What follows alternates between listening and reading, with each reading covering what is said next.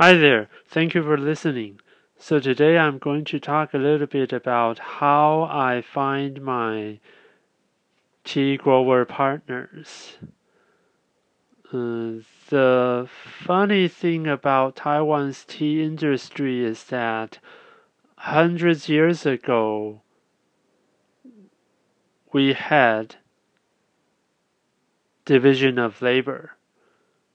So tea farmers they only grow tea and there are different people not uh, making teas, those masters.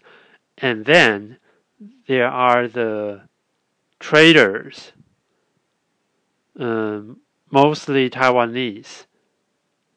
And of course, some of them are self employed and some of them worked with foreigners.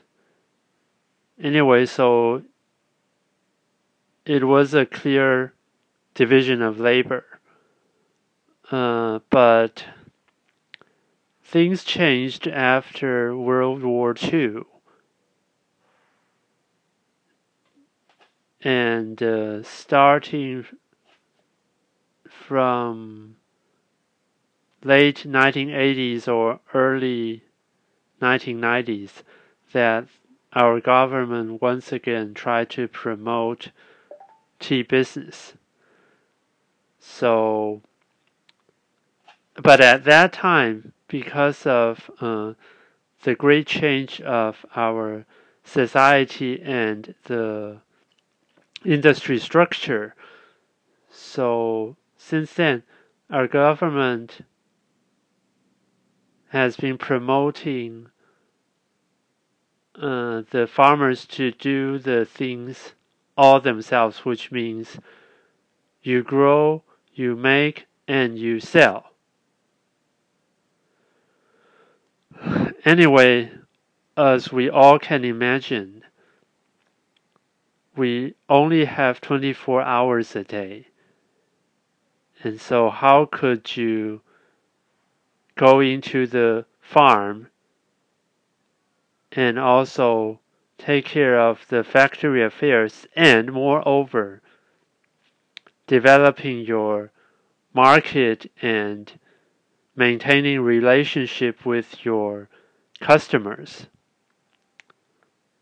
But anyway, because we're a small farmer system, not like uh, the ones in India, Sri Lanka, and some other African countries or even European countries.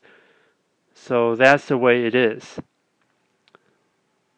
But actually, I'm quite happy with this because I see the opportunity for myself to establish partnership with them. Anyway, I started first from uh, relatives and close friends who are doing tea. And of course, I later got some from friends' referral and one I two, not just one. Well, two I developed from visiting tea exhibitions. So anyway, what I was what I have done is that well, I know it's a tough work and we all have limited time and uh, I can help you with the marketing and sales part.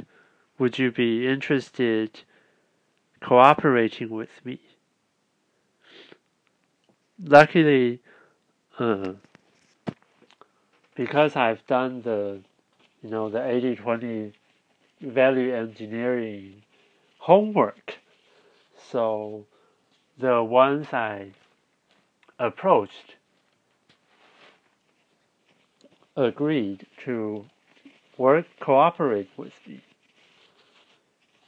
So my job is to keep uh, developing new customers.